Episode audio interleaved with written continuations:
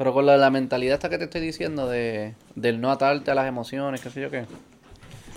O no depositar tu felicidad en el contenido de tu vida.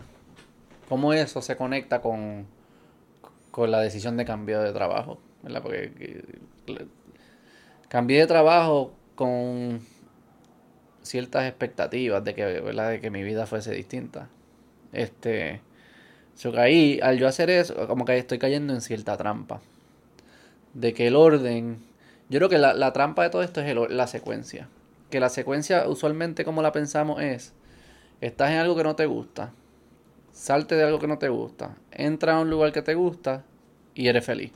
Esa es como que la secuencia que siempre, que siempre pensamos. Y ahora como que, que yo te dije lo de las resoluciones de Año Nuevo, que en parte quería hacer este video por porque escucho mucho como que la, la- las resoluciones de las personas y el, el feedback y lo que se, se motiva a las personas que tengan resoluciones con aspiraciones grandes o alcanzables. Hay como que una regla de cómo hacer las resoluciones. Pero nadie está, nadie está cuestionando si de verdad la mejor forma de conseguir la felicidad es mediante resoluciones. Es mediante este proceso donde estoy en un lugar que estoy un poco insatisfecho con mi vida y para encontrar la satisfacción solo tengo que llegar a otro lugar. Eso es lo que yo creo que hay que retar. Esa secuencia, aunque parece lógica y yo la sigo y la he seguido, es la que estoy tratando de retar ahora. Y es que verdaderamente no tiene que pasar nada en mi vida, en el contexto de mi vida, en el contenido de mi vida, ¿verdad? Cómo se ven mis días, con quién yo paso tiempo, dónde trabajo. No tiene que cambiar nada en el contenido para yo estar satisfecho. Que la satisfacción está dentro, está dentro de mí, está dentro de uno. Y, y la razón por la cual digo eso es porque esta sensación de insatisfacción, que a veces le ponemos las etiquetas de, de ansiedad o de estoy down, o estoy triste, o hasta los extremos más depresión y eso, ¿verdad? Esto es un espectro de emociones que le ponemos etiquetas. Todas esas sensaciones son emociones que tú mismo produces. Cuando digo tú mismo, es tu cuerpo mismo produce. A ti no te da ansiedad, a ti no te da de- depresión. Tú produces ansiedad. Tu cerebro produce ansiedad. Es un mecanismo que el cerebro está leyendo cierta información a través de los sentidos y esa información la crea un cuento y la traduce y, la- y le, llamamos ansiedad. Y ahí tú dices, eh, ah, estoy ansioso. No es que estás ansioso, tu cuerpo está diciendo, tu cerebro leyó información, esa información le pone la etiqueta de ansiedad, te la tira, si tú la aceptas, entonces te conviertes ansioso. Pero no fue que te dio, fue que tú la creaste. Y la creaste a base de una información que se estaba, se estaba produciendo. Y siempre pensamos que la mejor forma de salir de ese, de ese loop es cambiando nuestro contenido para que esa información no se produzca. ¿Verdad? Como que si, si este trabajo, el que me, este trabajo tiene estas características y cuando se dan estas situaciones, me dan estos sentimientos que se, que, que se convierten en ansiedad y me da ansiedad. ¿Verdad? Ese es como que el mecanismo. Pues si solo cambio el trabajo y cambio los estímulos, pues entonces la ansiedad no va a existir. Pero lo que hemos aprendido es que, aunque eso sí tiene un efecto, una vez cambias el trabajo, va a haber un periodo de tiempo en el cual estás disfrutando ¿verdad? ese cambio y ese placer. Eventualmente, si el mecanismo nunca lo atendiste, el mecanismo de, de estar construyendo la ansiedad y estos cuentos, si no, si no lo atendiste, de- el, el mecanismo de identificarte con esas, con esas emociones, si no lo atiendes, nuevas, eh, nuevos cuentos van a surgir de insatisfacción. Pro- po- posiblemente te garantizo que hay en el mundo tiene que haber 5 billones, 6 billones de personas, posiblemente hasta 7 billones de personas que intercambiarían su vida al, al instante con las personas que vivimos en Puerto Rico, en Estados Unidos, o en Europa, y en algunos países de Latinoamérica. Pero al instante. ¿Sabes? Que cuando ellos sueñan con una vida, sueñan con tu vida. Y esas personas aunque se les dé ese cambio hacia el instante, dale seis meses y un año y van a caer en, caemos en insatisfacción. Lo mismo pasaría con nosotros, ¿verdad? Con, con nuestras vidas. Yo te puedo, o sea, te puedo, viene alguien con una varita mágica y te dice, diseña tu vida perfecta. Cógela, con un papel, va, diseñale, ya con la varita te la, te la garantizo mañana. ¿Cuánto tiempo tú crees que pasa para que la insatisfacción vuelva a entrar, aún en esa vida perfecta que tú mismo construiste? Eh, posiblemente tú estás viviendo una vida hoy que fue el sueño tuyo de ayer, o de hace un año, o de hace dos años, ¿verdad? Cuando tú estabas en insatisfacción entonces, pensabas, ¿qué es lo que tiene que pasar para que esta insatisfacción se vaya? Y llegaste a la hora y como quieras, sigues sintiendo insatisfacción. O sea que muchos de estos mecanismos, si no todo, que es, no es otra cosa que un mecanismo interno que va sucediendo y que parece ser que es como esencial en la experiencia humana. Es inescapable, digamos. Es inescapable. No voy a decir inescapable porque eso quita un poco la esperanza, pero eh, si no lo atiendes, no se va por sí solo, digamos. Y no se, y no se va por sí solo con, con este supuesto de que yo puedo correr más rápido que él. ¿Verdad? Que yo puedo, como diría en inglés, outrun it. ¿Verdad? Que lo que me da insatisfacción, si yo tan solo puedo correr un poquito más rápido que el mecanismo que crea la insatisfacción, le voy a ganar. No, te va a alcanzar. Posiblemente evolucionamos para tener ese mecanismo. En, quizás en, en, ambientes de donde la vida es bien precaria y estamos en, su, en modo de supervivencia todo el fucking tiempo, como los cientos de miles de años de nuestra evolución era el caso.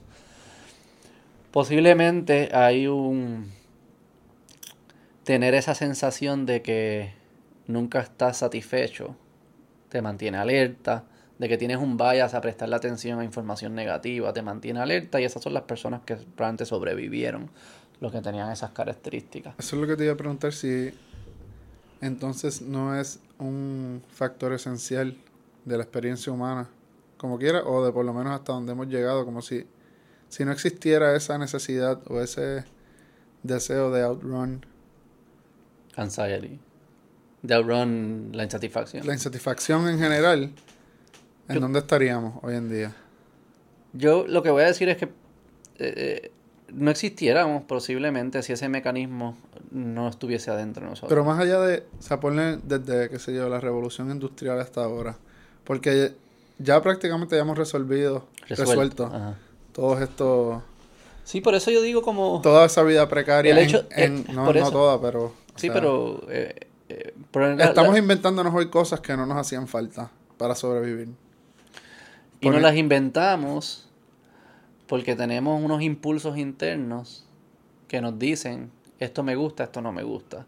Y esos impulsos los puedes trazar, atar a alguna experiencia de supervivencia de nuestros ancestros. El ejemplo bien straightforward, que es fácil de entender, es por qué queremos acumular tanta azúcar. ¿Por qué si hay 12 donas se nos hace tan difícil? Aun cuando intelectualmente sabemos que no es lo mejor para nosotros, lo que fuese. ¿Por qué se nos hace tan difícil no coger una o parar de comer? Y es como, ¿sabes? Es, este impulso de que te las tienes que comer todas. Las filas de Krispy Kreme en Puerto Rico es una cosa es fascinante. Aún, no importa cuánta información se le dé a las personas, el impulso está ahí. ¿Verdad? Que es casi como para ganar ese juego no es, no es eh, outsmart el impulso. Es, de alguna forma tienes que controlar el impulso. Tienes que entender qué es lo que está pasando ahí. Pero ese impulso tú lo puedes trazar fácilmente a un ambiente donde la comida era escasa, bien escasa. Tú no sabías cuándo ibas a comer de nuevo. Y te decían, acumula todo el azúcar que puedas. O sea, si, si tú ves un árbol de frutas y puedes comértelos todos, cómetelos todos. O sea, eso, los que hicieron eso probablemente sobrevivían más que los que estaban pendientes a su, a su no sé, estaban pendientes a otra cosa en, en, ese ambiente. Igual que los que le prestaban atención o los que asumían que con cierta información, ponle que tú estás caminando por un arbusto y suena el arbusto así, los que asumen que ese es el tigre y salen corriendo, probablemente sobrevivían más que los que no asumían que era el tigre. O sea, que los que tienen un, un, un Que un- una de 10 veces era el tigre, pero esa persona corrió las 10 veces, se salvó. La otra no corrió ninguna. O sea, que los que tenían un negativity bias, que se le puede llamar, que hoy le- los psicólogos le llamarían así, es un sesgo a la negativo, asumes que es negativo, sobrevivían más. Y nosotros heredamos todo eso. Y esos impulsos los seguimos teniendo. Por eso es que dicen como que, ay, ¿por qué las noticias son todas negativas? Pues bueno, porque eso es lo que consumimos. Y consumimos porque lo negativo, porque el- evolucionamos para prestarle atención a lo negativo. Yo no tengo que... O sea, imagínate que las portadas dijeran como que cosas ahí bien positivas todo el tiempo. Como que- imagínate cuando te llama alguien y te dice, no, te llama alguien y te dice cosas positivas como que sí, ajá, y qué, y, ajá, y qué pasa, más? y qué más, gracias, good for you. Obviamente uno no es así si amas a la persona, pero en general nuestra atención va a estar, o sea, si ponemos cosas positivas y cosas negativas, le vamos a prestar más atención a lo negativo, pues tiene un sentido evolutivo. El punto de todo eso es de entender que venimos de eso, es también reconocer, como tú bien dijiste, que si el contexto cambió, si la vida ya no es tan precaria, de, eh, por lo menos en ese tipo de precariedad en la que ellos estaban viviendo, si no es, si el contexto cambió, ¿por qué vivir como si las señales y los impulsos fuesen útiles todavía? Pero yo- ese es el argumento, si es útil, como que yo pienso que puede ser útil todavía. En ciertas circunstancias puede ser útil. Yo, o creo, sea, que, obviamente siempre se va a colar cosas que... yo creo que es... o sea, eh, y, y on balance, pues va a causar mucho sufrimiento y mucho como hay tantos casos de depresión y ansiedad que yo creo no que... permiten a la persona ser productiva. Pero yo asu- asumo, maybe incorrectamente, que la- todos, todos los desarrollos de los últimos 100 años se han hecho por personas que tenían probablemente un alto nivel de insatisfacción y tenían veían problemas que pero contra, hay que es- solucionar esto. O sea, no, no hacía falta va- un carro, no hacía falta va- un carro más rápido. Sí, no yo, hacía digo, falta... yo no, estaba, no estoy en la mente de ellos, pero puedo asumir que sí, porque la mayoría de las personas Pienso, son así. pienso, pienso que... Sí, sí, que- yo pusiese, por eso pudiese digo que decir que estoy Steve, asumiendo incorrectamente. pudiese decir que Steve Jobs no. No hay una frase famosa de él que él decía mm, que él, no, que él no confiaba en Bill Gates porque él nunca hizo psicodélico. O sea, Steve Jobs claramente estaba jugando un poco más con estos conceptos de conciencia, Pero era porque estaba inconforme. Posiblemente... Porque estaba buscando Pero hay un dos cosas... Sí, de la realidad. de verdad que no estoy en los cerebros de ellos. No, pero- sabría. Este, Pero hay, hay, hay, hay- lo que yo o sea, si tú estás dispuesto más a jugar con esa línea, pues yo entiendo que puede ser justo asumir que esa persona no estaba 100% no que- satisfecho, pero quería explorar alternativas de lo que Yo creo que tenía hay, en su un- vida. hay un misconception aquí que a mí me pasó también cuando yo he estado pensando sobre estos temas, que es como que, coño, ¿tú te imaginas que yo llegue a la plena satisfacción y entonces no tenga que hacer nada? Pues eh, va por, por, por ahí que va tu línea, ¿no? Como que si, si, si la insatisfacción es el incentivo, Bueno, como sí, como Para que dicen producir como... o sea, que este, quedar estático. La necesidad es la madre de la invención, o como se llame, como se diga, el dicho. Sí, yo veo como quedé pensando en eso y leyendo algunos de ellos te dicen, primero, hold your horses, que no vas a, no vas a llegar, no vas a trascender de esa forma. O sea, no vas a trascender a que estas insatisfacciones no, no surjan porque estás peleando contra un mecanismo que está engranado en, lo que significa ser un humano. O sea que primero va, baja un poco eh, la arrogancia y las expectativas de que vas a llegar a, a esa plenitud. Pero también te dicen, segundo, piensa en los momentos en tu vida en que tú has estado en ese estado de satisfacción. No de placer absoluto, sino como que de satisfacción. Porque muchas veces nosotros, we stumble upon it. O sea, como que sin hacer nada y cambiar nada, como que entramos en esos estados. En esos momentos, ¿tú querías quedarte quieto, sentado? ¿O tú querías de alguna forma expresar eh, eso que tú estabas sintiendo? Como que darle expresión a esa plenitud. ¿Tú querías compartir mal con tus amigos y tu esposa, tu novia, tu pareja, con tus hijos, lo que sea? ¿O no querías estar con ellos? La respuesta es que tú quieres sí, hacer sí, sí. cosas. ¿sabes? Cuando yo estoy en esos estados, yo quiero salir al mundo. No es quedarme quieto. O sea que, por eso te hablé al principio de que un poco es entender mejor la secuencia. De que no es hago todo esto y alcanzo plenitud y que las cosas bonitas salen antes de llegar a plenitud. Es como que yo voy a hacer cosas bien cabronas para llegar a plenitud y esas cosas van a ser bien cabronas. probablemente la secuencia pudiese, lo más saludable es que fuese la inversa. Es que yo no, yo, yo puedo reconocer que en mi vida no tiene que pasar absolutamente nada de cambiar el contenido de mi vida. Yo solo tengo que jugar con un switch psicológico, mental. Y que una vez yo encuentre ese y encuentre una paz y una satisfacción, no es que, me, no es que ahí se acaba. Ahí empieza la expresión. Ahí empieza el que voy a ser creativo y hacer cosas bien nítidas y, tener mejores relaciones con mi pareja y con mis amigos y lo que fuese. Esa secuencia eh, yo creo que es la que fuese saludable y, y, y, y, es la que yo quisiera como que impulsar. Igual también diría como que es bien loco este concepto de, de uno mismo darse cuenta de que yo quiero, yo quiero, como estoy insatisfecho, voy a producir todas estas cosas bien cabronas para encontrar la satisfacción. Y yo te estoy ofreciendo un, camino a la satisfacción en el cual no tienes que hacer todas esas cosas.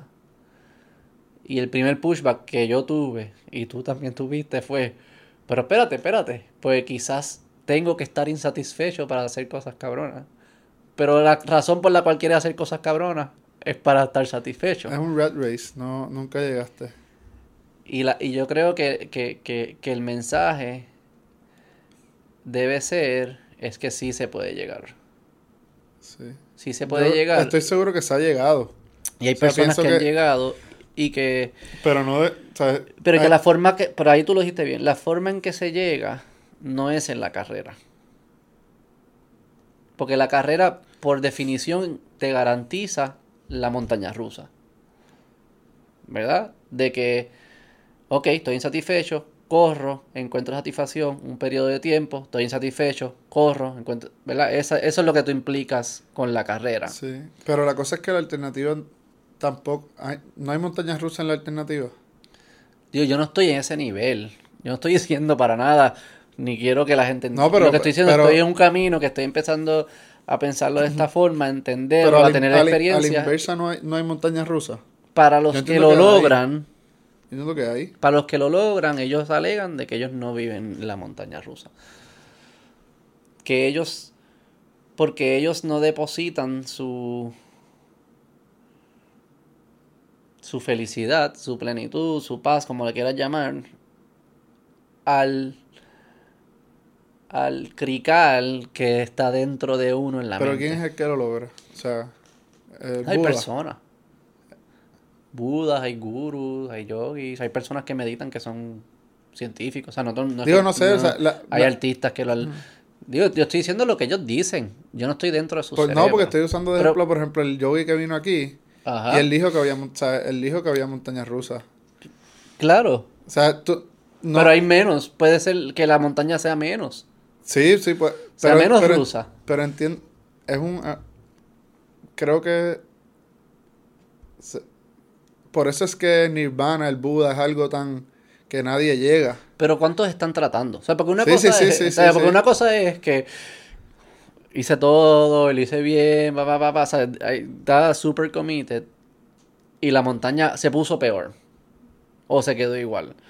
La realidad es que las personas que hacen es... Yo nunca he escuchado esa historia. O sea, yo nunca he escuchado la historia de las personas que empiezan a meditar o empiezan a hacer prácticas de respiración o empiezan a hacer a estar conscientes de sus señales y darle como que otro ángulo, otra perspectiva y que digan empeore. La ansiedad ahora sí que está no, no, no, por entiendo, entiendo, entiendo. O sea que o sea, sí, eh, parece ser podemos ya, en vez de decirle la montaña rusa es necesaria o esencial, no, llamémosle es inevitable. O inevitable tampoco. Llamémosle que es el default. Ajá. Es el default. Verdaderamente es el default. Es como. sin ausencia de que alguien o, o, te, o you stumble estas prácticas de casualidad o alguien te dijo de ellas, podemos asumir que todo el mundo está, estamos en la montaña rusa. Porque yo estoy también. Es, cuán smooth la hace. Si es y que es duro. Entonces, lo que a mí me ha funcionado bien brutal, como, o sea, yo siempre, como que los que me escuchan saben como que yo soy bien fan de como que la evolución y como que decir, espérate, esos impulsos que yo tengo, eso es porque había un cavernícola una vez, ahí tu tatarabuelo, qué sé yo, no tatarabuelo, un super mega tatarabuelo. Y como yo siempre me los imaginaba, es que adentro de mí viven todos esos personajes. ¿Verdad? Como que mi genética, como eh, un visual para mí es que están ahí. El cavernícola está allá adentro martillando. Y están peleando, como que. ¿Verdad? Como que pasa una situación y viene el cavernícola y dice, tírale con una piedra. Y viene otro tío mío No, y dice, háblale, dile no, que- háblale. Y es una pelea. y ta, ta, ta, A ver quién gana.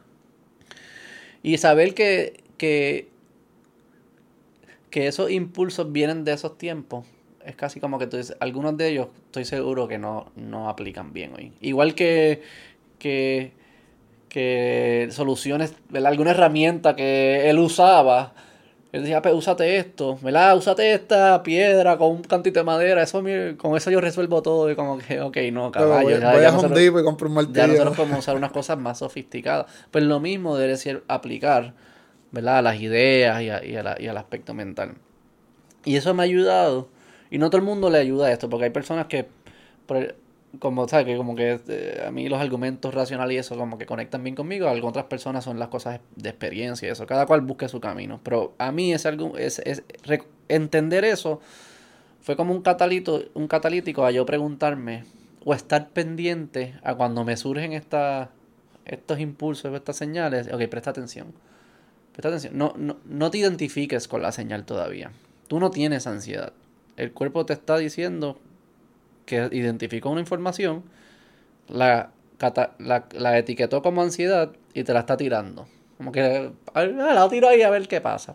No tienes que identificarla. Eh, no estás- niegas que estás está haciendo el esfuerzo consciente por De verlo. de verlo. verdaderamente evaluar la información. Y es verlo. Se siente como, como que imagínate que tú estás en un bosque, así te tiras en el piso a ver el cielo, está como medio oscuro y entonces empiezan a surgir todas estas, los pensamientos, las emociones, que se empiezan, pa, pa, pa, y tú lo estás viendo. Y está pasando todo dentro de ti. Entonces tú empiezas como que a decirlo, coño, me da ansiedad. El cuerpo está diciendo que produzca ansiedad de que cuando, qué sé yo, un... Ponle que tú estás en un restaurante y alguien te miró mal. Te miró mal, ya eso es un cuento.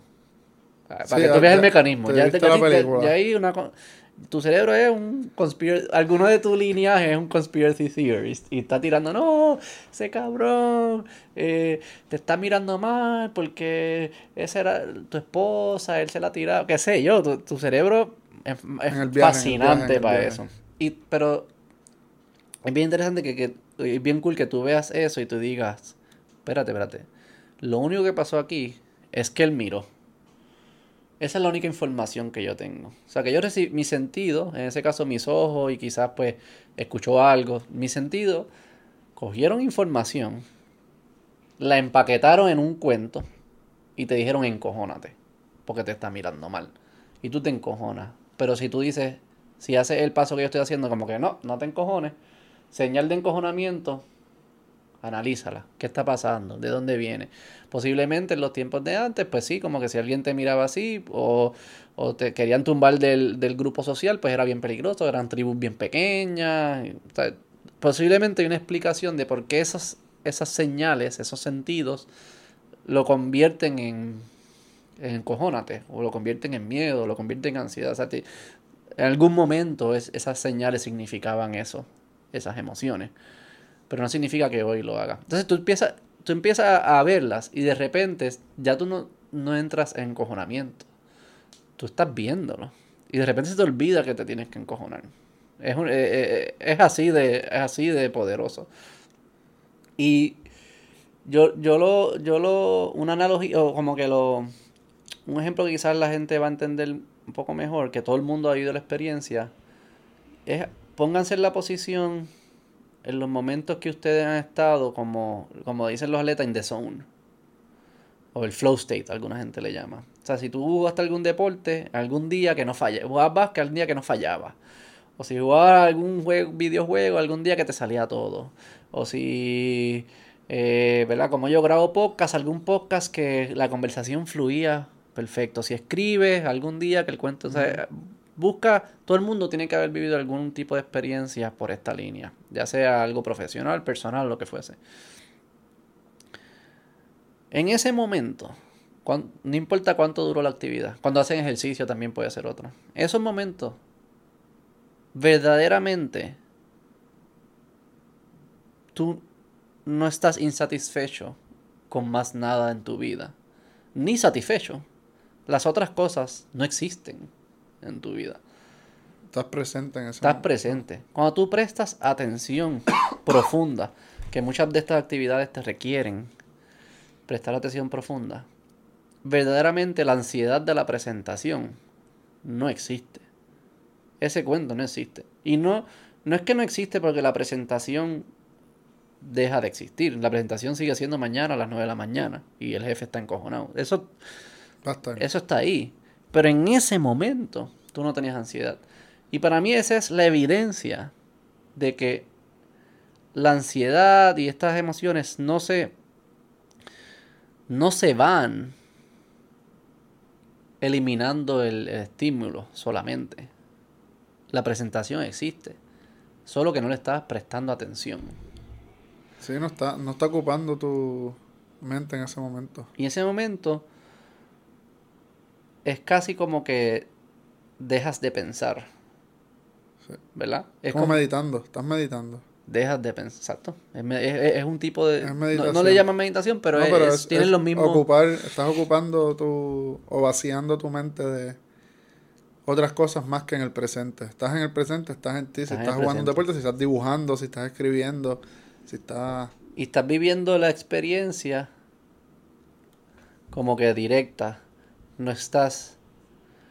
La experiencia no es el comentarista en tu mente que está viviendo la experiencia. Que casi siempre nosotros todo el día estábamos viviendo no la experiencia, sino el comentarista de la una tercera persona. Alguien te está diciendo cómo es que tú te debes sentir eh, en esa experiencia. Y lo difícil, lo difícil es cómo tú entras en esos estados todo el tiempo. Cómo tú haces, cómo tú prestas atención, aun cuando no estás haciendo actividades que requieren tu atención. En parte, si te fijas, como que muchas de las de las actividades que mencioné son actividades que para hacerlas bien te requieren prestar atención. O sea, para tú tener una buena conversación te requieren prestar atención. Para tú hacer un deporte bien te requieren prestar atención. Para tú escribir bien requieren prestar atención hacer ejercicio, todas esas cosas son, son unos buenos hacks para que parte de tu día tú estés prestando atención porque son actividades que te la exigen. El red, hay dos retos. Uno, que esas actividades en parte te requieren prestar atención cuando son novedosas. Cuando no las puedes hacer como que autopilot. Por ejemplo, guiar los primeros tres meses posiblemente era una buena actividad de prestar atención porque lo estás haciendo al principio, o quizás te está guiando en un país que no conoce, lo que sea, pues ahí tú estás bien presente, porque requieren tu atención. Y en esos momentos nada existe más que eso. Pero una vez tú empiezas a sofisticarte o a entender esas actividades a un punto donde el cerebro ya puede predecir lo que va a pasar sin que requiera la atención, pues entonces esas actividades pierden esa magia. Empieza a abrir espacio para otras cosas. Empieza a abrir espacio para que el Ya la, ocupa, el RAM de tu cerebro está ocupado, está automatizado lo suficiente que ya hay espacio para otras cosas. Correcto. Y entre a los 16 años estás. Ahí va, súper pendiente. a todo. Va, va, va, ¿Qué va a pasar? Estás cagado, qué sé yo. Pero, este. Por eso, como que las actividades son un buen hack, pero hay otro nivel, que es el que deberíamos aspirar, que es poder accesar ese nivel de atención cuando no tienes nada que hacer. Cuando no estás haciendo nada. Que es la mayoría del tiempo. Este.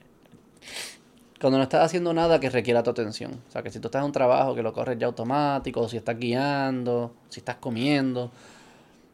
En esos momentos es que empieza el conspiracy theory. Y esos son momentos que tú puedes decir, wow, primero lo identifica y segundo, prestar atención a lo que estás haciendo. Algo que estoy empezando a hacer es cuando como. Cuando como, sabes que uno come y habla, que se mastica. Cuando como solo se me hace más fácil hacerlo porque si me están hablando de eso. Pero si, cuando comes solo, cabrón, tú no estás ni, en verdad no le prestas atención a la comida. Quizás el primer bocado. Pero es tú que no aprovechas la comida. En general, la gente está. O sea, y algo que estoy haciendo es como que cuando hace un, un come, mastica un poco más lento y empieza a entender las señales. Como que ahí, pa, salado, dulce, crunchy. El otro día me fui a un viaje, este era crunchy. Y me dice, ¿qué, ¿cuál es la señal de cuál es la información que lee de crunchy? O como, porque crunchy es el, el cuento. Esa no es la información, ¿verdad? Crunchy es la información procesada. ¿Cuál es la información de Crunchy? Qué sé yo, como que cuánta energía tengo que hacer, quizás el sonido, o sea, como que te, van a ese viaje y de repente estás ahí y nada más existe que analizar el fucking crunchiness de algo. Y es fascinante y es bien poderoso. Yo creo que ese es como que el, el primer stage, hagan las actividades. El segundo stage es como que tratar de, de eso, de prestar atención fuera de actividades. Y cuando estás haciendo eso, e, ese camino, que es casi como que tú te estás, no te estás identificando con tus emociones, impulsos, pensamientos, casi como que los ves, como dije, que te acostabas en la montaña y los ves. El próximo stage es cuando te das cuenta que tú ver tus pensamientos es otro pensamiento. Y que tú ver tus pensamientos viendo los pensamientos es otro pensamiento. Y esta sensación de que solo existen pensamientos y emociones y que no hay nadie pensando. Ya ese es como que yo nunca, es, yo lo he entendido y he tenido, pero nunca he llegado a los momentos que hay gente que dice como que, ah, ok, se, se derrumba toda la noción de quién soy yo y qué sé yo qué. Pero es, son experiencias que si prestas atención te das cuenta de que los pensamientos pasan solos, surgen solos. Y tú lo que es, tú lo que es, estás en tu conciencia es recibiéndolos. Es como que tú no los produces, tú los recibes. Es receptor ahí todo el tiempo. La secuencia es se piensan solo y tú los, los recibes. Te estás escuchando como que gente dice, ¿y por qué? ¿Por qué tenemos que ser conscientes? O sea, ¿por qué tenemos que tener la conciencia? ¿Por qué no fuese más fácil que... ¿Por qué tiene que sentirse esta experiencia de que yo estoy en control y lo que fuese si no estoy en verdad haciendo nada? Y lo que ellos ahí decían era como que es la forma que nos, probablemente que evolucionamos, que nos permite colaborar con otros más fácil. Porque si tú me preguntas... Como algo de empatía o algo ¿Qué estás pensando? Y nunca existiera el espacio de receptor. Yo no te pudiese... Bueno, yo no te pudiese contestar. O si tú me preguntas por qué hiciste esto. O estarías actuando siempre, siempre por el impulso de ese mensaje que estás recibiendo y no... Y no pudiésemos... Hay algo ahí que, que, es como que no puedes... Se hace difícil como personal. O si te preguntan por qué hiciste esto, tú no vas a contestar, bueno, porque el cavernícola lo mío, pues lo hizo y pasó para acá y, y, ese fue el impulso y por eso tengo este impulso y ese impulso hizo que lo hiciera. y, en ese mundo no podrías ni hacer eso. No, exacto. No podrías argumentar, no podrías formar ese, esa línea de pensamiento. O sea que como que esta ilusión de que nosotros estamos guiando probablemente tiene una utilidad en colaboración. Sí, yo te iba a preguntar eso, ¿cómo, cómo crees? Quizás todavía no tienes tanta experiencia. Yo estoy, y yo estoy comunicando, para hacer el caviar, yo estoy comunicando lo que he ido aprendiendo y eso, no es que yo he vivido todas estas experiencias, ni yo sé un montón, o sea, como que son cosas que se me quedaron conmigo que me han ayudado. ¿Cómo lo ves de aquí cuando no son ni pensamientos ni acciones tuyas, pero te afectan como si fueran tuyas? quizás todavía tus hijos son muy chiquitos, ¿verdad? Pero en, en 12, yo los veo sufrir. En 12 años, cuando tu hijo esté tomando sus propias decisiones, ya teenager, que te afecten a ti como si fueran tuyas, ¿cómo tú te ves evaluando ese proceso de pensamiento? Pienso que es interesante porque ahí es donde tú de verdad te vas a dar cuenta. Porque hoy en día, por más mala que la decisión que tú tomes, tú vas a poder decir, o sea, fue mi decisión, aunque no fuera porque no tenemos free will, pero eso es otra conversación. pero pues. siempre vas a tener ese receptor que fue tuyo, el que lo recibió. Pero cuando una decisión o una acción de otra persona te afecta como si fuera tuya, sin tú ser la persona que lo ejecuta, ¿cómo este tipo de pensamiento alinea ahí? Yo creo que no. Vamos a separar dos cosas. De nuevo, que yo creo que siempre se mezclan. Y yo las mezclo y, y, y creo que las están mezclando tú ahí. Yo no necesito que algo se apodere de mí, de mi estado mental, para yo reconocer que tengo que actuar sobre eso. O sea, yo no necesito... Si mi hijo está sufriendo, yo no necesito sufrir para yo hacer algo por él. Yo creo que esa es la trampa que caemos bastante, ¿verdad? Como que si yo veo a mi hijo sufriendo, yo voy a recibir un montón de señales bien fuertes que me van a decir, tú tienes que sufrir para que actúes. Yo creo que ahí nosotros sí tenemos el acceso a poder decir, got it, tengo la información que necesito, déjame actuar sin yo estar sufriendo. Yo no tengo que asumir el sufrimiento. Y posiblemente es lo mejor para mi hijo. Que yo pueda actuar y, y atender la situación.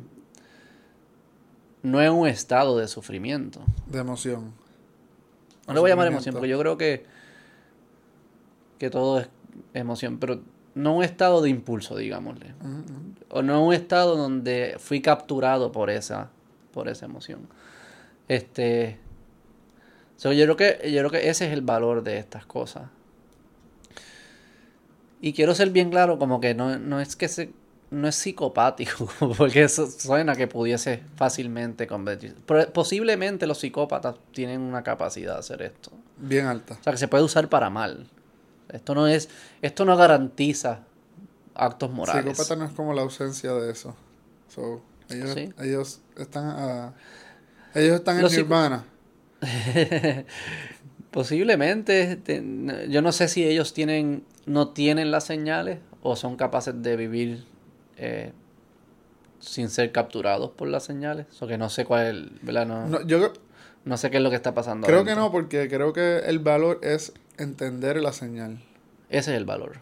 Y si tú no, si tú no tienes, eres capaz de recibirla, tú no la entiendes, o por eso es que tú actúas de la forma. Yo pienso que ellos no reciben la señal. Por Pero eso. sí ha habido personas que hacen estas cosas o también, por ejemplo, piensa la gente que... O sea, ¿cuál es la diferencia de alguien que, que tiene alto nivel de empatía y un conman?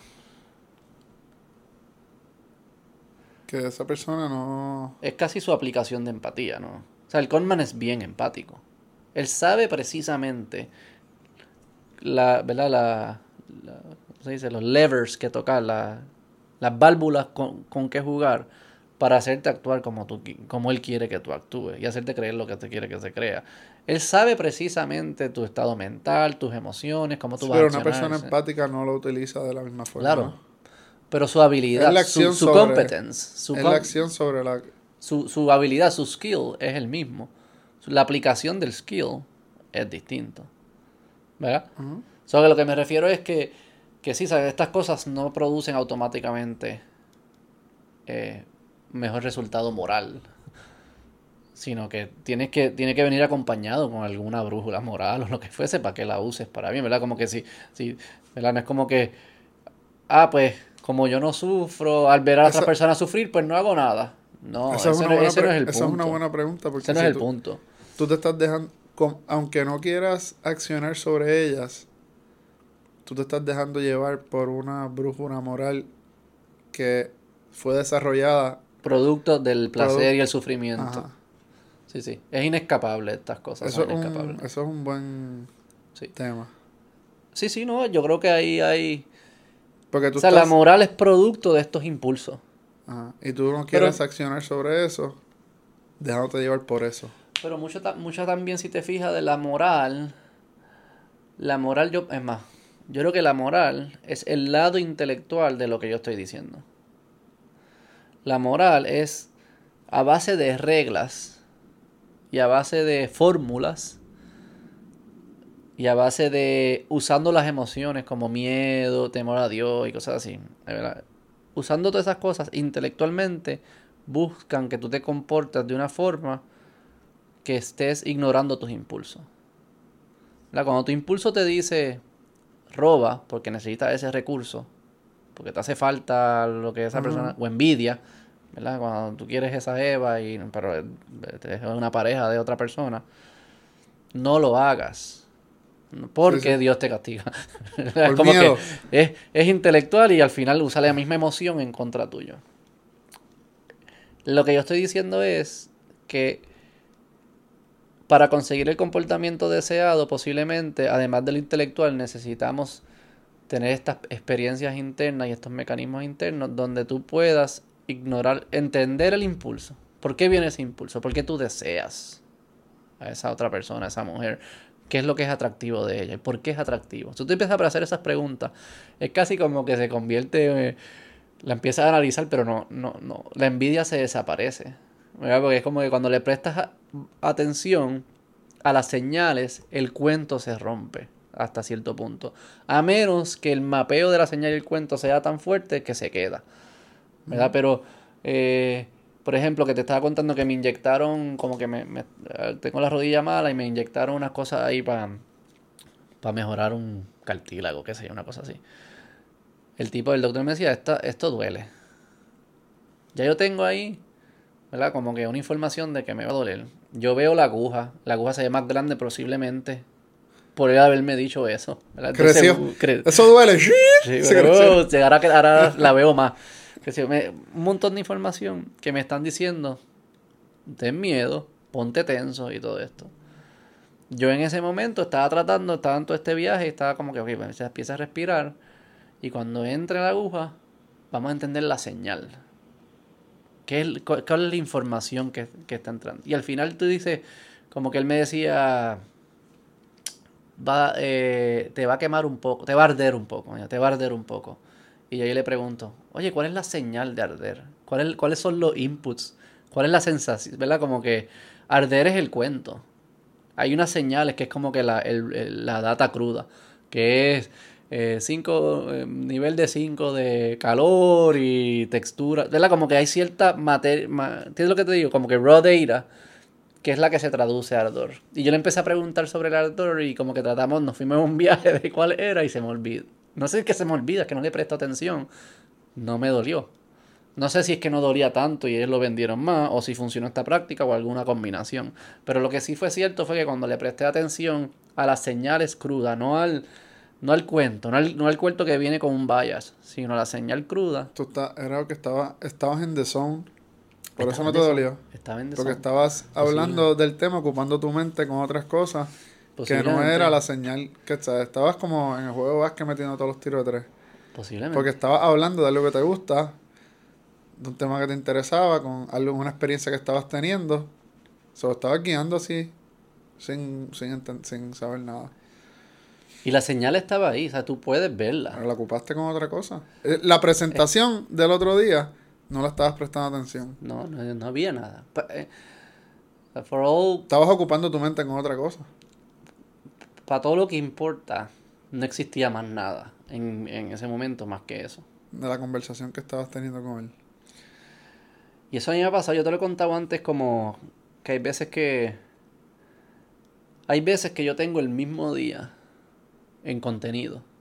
Como que en contenido me refiero me levanté a la misma hora, dormí igual de bien, mis hijos están haciendo exactamente lo mismo, como que ríen, gritan, lloran, pelean, entonces es lo mismo, tengo el mismo trabajo, la misma hora, como que todo es lo mismo, es el, exactamente el mismo día. Uno se siente maravillosamente bien y otro se siente el peor día del año. Pero si alguien lo ve desde afuera, dice, para Beto esos dos días tuvieron que haber sido lo mismo. Igual. Y tú tienes que haber vivido alguna experiencia así. O sea, como que tú dices, pero espera, este es el mismo día. Porque un día se sintió magnífico y otro día se sintió el peor.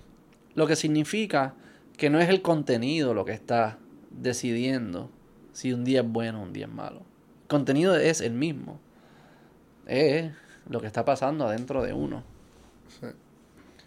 Pero tienes que ver exacto cuál Juan, ¿cuánto de qué es lo que está pasando dentro de ti es que el contexto en el que está? No, el contexto. O sea, los, obviamente, las señales son producto de los estímulos. Tendría que, ser que todo, o sea, quizás el día es el mismo, pero la semana es distinta, el mes es distinto, el año es distinto. Estás en, en un... Posiblemente lo principal que fuese distinto, las expectativas son distintas. Sí, las expectativas. No sé si han tenido los que me escuchan Como que han tenido... Como que tú puedes tener el mismo día ahora que hace tres semanas, pero tus expectativas exacto hoy que renunciaste a tu trabajo, tienes otras metas, otras cosas que quieres empezar a hacer, pues el día puede ser igual, pero tu outlook de ese día puede ser bien distinto. Pero eso, eso soy yo dentro. Eso no hay nada. Eso no tiene que pasar nada afuera para yo construir. No, pero es que está pasando. No tiene que pasar nada. Pero está pasando. O sea, si, si, si tú vas a un viaje, todos los que me escuchan, me imagino que han ido, como que han ido a un viaje que no tenían altas expectativas. O sea, ya te fuiste de viaje, un fin de semana, Isabel, o lo que sea que hayan hecho. O a ir a casa de alguien que ni querías ir. O estabas con igual, eso va a ser una mierda. O sea, que de unas expectativas. Y después sale y dice, esta es de las mejores experiencias que yo he tenido en mi vida. Eso es clásico. Baja expectativa, you won't get disappointed. El contenido no cambia. Lo que cambia es tu relación al contenido. Eso es lo que me estoy refiriendo. Que, que la magia. Pero es que el contenido. La magia pasa adentro de ti. Pero el contenido. No pasa afuera. Pero el contenido puede cambiar porque si estuvo bueno, porque tú no esperabas tampoco ese contenido. Si tú hiciste ese viaje con pocas expectativas, tú no esperabas ningún contenido, pero el contenido que se dio, te gustó. Por eso. Y después fuiste al otro viaje y tenías altas expectativas. Y el contenido no cumplió. Y puede que ese contenido objetivamente sea mejor que el del viaje que estuvo bien cabrón. Lo único que cambió fue tu relación con la realidad. Y tu relación con la realidad vive en tu cerebro. Eso no vive en ningún otro lado. Eso vive dentro de ti. Le invito a la gente como que para tener esta experiencia, primero como que... sean psicópatas. Sí, sean psicópatas. No hagan, no, hagan nada. La próxima vez como que tengan un tiempo, qué sé yo qué. Si estás guiando, presta la atención al carro del frente. O si estás comiendo, presta la atención a la comida. O si no estás haciendo nada, siéntate en tu sofá y trata de prestarle atención a algo. O sea, tu respiración, escoge un número, el número 7, qué sé yo, presta atención al número 7. Y dígame cuántos segundos tienen que pasar para que su cerebro empiece a tirar taca, taca, taca, que si esto, que la presentación, que si esto, diablo, ¿te acuerdas a ella que te dijo esto, papá, papá, y te y perdiste control en lo absoluto. O sea, no pasa ni un segundo y ya no puedes concentrarte. Lo que de, lo que está pasando ahí es que te ahí te debes ir dando cuenta que el, el, estas, estas cosas surgen, surgen de la nada, entran en tu conciencia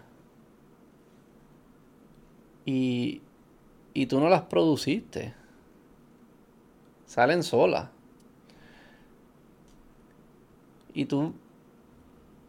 Y tú de permitir que esas cosas que salen solas sean las que controlen tu vida. Sabiendo que esas cosas que salen solas es por los cavernícolas y la, la teoría de conspiración y todo eso. Yo creo que es una fórmula que no va a producir los mejores resultados. Y hay mecanismos que de meditación, de mindfulness, búsquenlos online. Ahora esto está, está de moda, como que nada, busquen lo que le funcione a ustedes. Pero el punto es de que la insatisfacción que a veces sentimos en nuestras vidas no es producto de nada que está pasando afuera de tu vida, es en tu mente. Y que hay formas de, de batallar eso y estar en, llegar a estados donde te sientes pleno, donde te sientes satisfecho, donde estás contento, donde estás feliz. Y no le tengas miedo de que cuando pase eso vas a estar ahí sentado en un sofá sin, sin haciendo cosas divertidas. Primero, porque eso es eh, casi imposible. Segundo, porque eso, las personas contentas no hacen eso. Las personas contentas crean cosas bien cool tienen buenas relaciones con sus amigos, con sus parejas, con sus hijos, con sus padres, con sus abuelos, con sus vecinos, con todo. Este, y si no me crees, solo piensa en los días más felices que tú has tenido, no los de más placer, no es que hubo un éxtasis de placer ahí que te viniste, que sé qué carajo, te comiste las 12 donas o lo que fuese. Piensa en los momentos que te sentías bien, pleno. Y piensa si esos días eran aburridos o eran negativos para ti y para los demás. Y te garantizo de que no era el caso, era lo opuesto posiblemente. Lo que más ese es el mensaje. Y la, la mejor resolución es reconocer que no necesitas resoluciones. No necesitas ninguna meta ni nada de eso.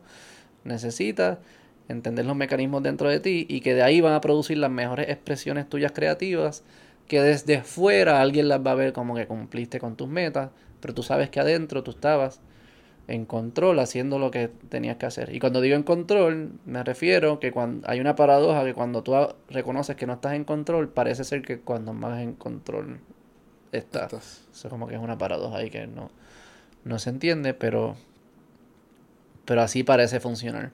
Y si todo esto suena bien loco y bien Fuji Fuji, vudú, qué sé yo qué, místico, la realidad es que sí, que viene de tradiciones ¿verdad? del budismo, del hinduismo y todo eso, pero la ciencia moderna, la psicología moderna está empezando a validarlo. Y les recomiendo un libro que se llama Is Buddhism is True? Espérate. Is Buddhism True? de Robin Wright, que, que es de los libros como que, que me leí este, en, estos, en las vacaciones, que ha sido súper super bueno. Él, él, es de él es un escritor de Evolutionary Psychology. Lo que él escribió uno de los primeros libros de, de ese mundo, donde Evolutionary Psychology es lo que explican si sabemos que evolucionamos biológicamente, el tamaño, el color de piel, la, la, los ojos, todo eso evolucionó, también nuestro cerebro evolucionó y por ende nuestra psicología evolucionó. Y él escribió un libro que se llama The Moral Animal, que explicando cómo el ser humano construye su moral en el mismo proceso de evolución, de selección natural. Este, pues él, ya teniendo ese background, entendía cómo estos impulsos surgen y de dónde vienen. Pero como quiera, eso no era para, suficiente para él, suficiente para él para no que no le diera ansiedad, basically. es, aunque sabía que la señal venía porque el cavernícola, qué sé yo qué, la señal se apoderaba de él. Él estaba atado a sus señales. Y él tuvo que irse como un journey espiritual para entender si había formas de no atarse a, las emociones. Entonces se va por el mundo del budismo. Y escribe este libro que se llama Is Buddhism True? Y lo nítido del libro es que le explica muchas de estas cosas de un lenguaje que es accesible para todos nosotros y lo explica desde un punto de vista budista y lo explica desde un punto de vista psicológico y la ciencia y cómo, cómo la ciencia moderna está empezando a validar muchas de las creencias del budismo de, de el cerebro modular como que que como las emociones en verdad son no es otra cosa que ideas que son tan importantes que tienen que atarle como un peso de emoción y que como que alguna reacción física. Eh, eso los budistas lo, decían. La ausencia del self, del yo, también lo dicen. La ausencia de esencia, esa es de las más que a mí me ha gustado. Y es que cuando tú escuchas algo, tú dices, ah, eso es ruido. No, no, espérate. Ese nivel de vibración no tiene esencia no, cuando dice no tiene esencia, no, no significa nada más allá que el nivel de vibración. Cuando tú dices que algo es ruido, es que tú le estás poniendo el cuento por encima de la, de, la información. Eh, y que una de las buenas prácticas es reconocer que las cosas no tienen esencia. No, no, esa vibración no siempre significa ruido. Por ende, esa vibración no es ruido. La puedes interpretar como ruido en algunas ocasiones o como música quizás en otras. Pero como que esa, como que le. Esa a mí me gustó mucho cuando le quitan la esencia a las cosas. Hay como unos, unos experimentos que hicieron a unas personas que, que le, le, le pusieron como una, de estas como de las películas, como que maquillaje y con unas cicatrices. Para ir a un café y hablar con una persona y ver cuán cuán prejuiciadas las personas ante las personas de cicatrices. Entonces la persona que le pusieron la cicatriz, cuando está de camino al café, el de maquillaje le dice, ah, espérate, espérate, que se te, se, te está saliendo, ven, vuelve. Y sin que la persona lo sepa, se lo quitan. Le quitan la cicatriz. Entonces van al café. Y luego del café, él, le preguntan, ¿cómo te sentiste? Al que, al que, al que estaba maquillado, ¿cómo te sentiste? dice, tipo me estaba juzgando las cicatrices todo el tiempo, qué sé yo, un cabrón, en verdad hay un prejuicio cabrón de las cicatrices. Y después le dicen, no tenía cicatrices. ¿Qué le estaba haciendo a la persona? Estaba, según su contexto y según su percepción, estaba leyendo señales y le estaba imponiendo un Mm. cuento a la señal. Pero esa señal no, en esencia no, no es el cuento, es una señal, el cuento viene después. Y el cuento es donde fallamos bastante. Eso que esa- ese principio de la no esencia me, me gustó mucho. Pero nada, los recomiendo que, que lo hagan y, y es algo que a mí me ha funcionado. Y yo creo que estoy convencido, quizás no, veremos cómo me va, quizás no estoy convencido que esta es la única forma de lograr esto, pero sí estoy convencido que la carrera no es la mejor forma de encontrar satisfacción en la vida, de encontrar felicidad, plenitud, contentura, como que encontrar ese, que la montaña rusa, ponle que aunque que exista, porque es difícil salirse, pero que sea un poquito más plan, más aburrida. Estoy convencido que, que no es cambiando los contenidos de la vida que, que uno encuentra esa paz interna, sino que es probablemente la, cambiando la relación que uno tiene con los impulsos y las emociones y todo eso. Vamos ahí. Muy bien. Bye. Feliz año. Que logren todas sus resoluciones. la, re eh, la, resolución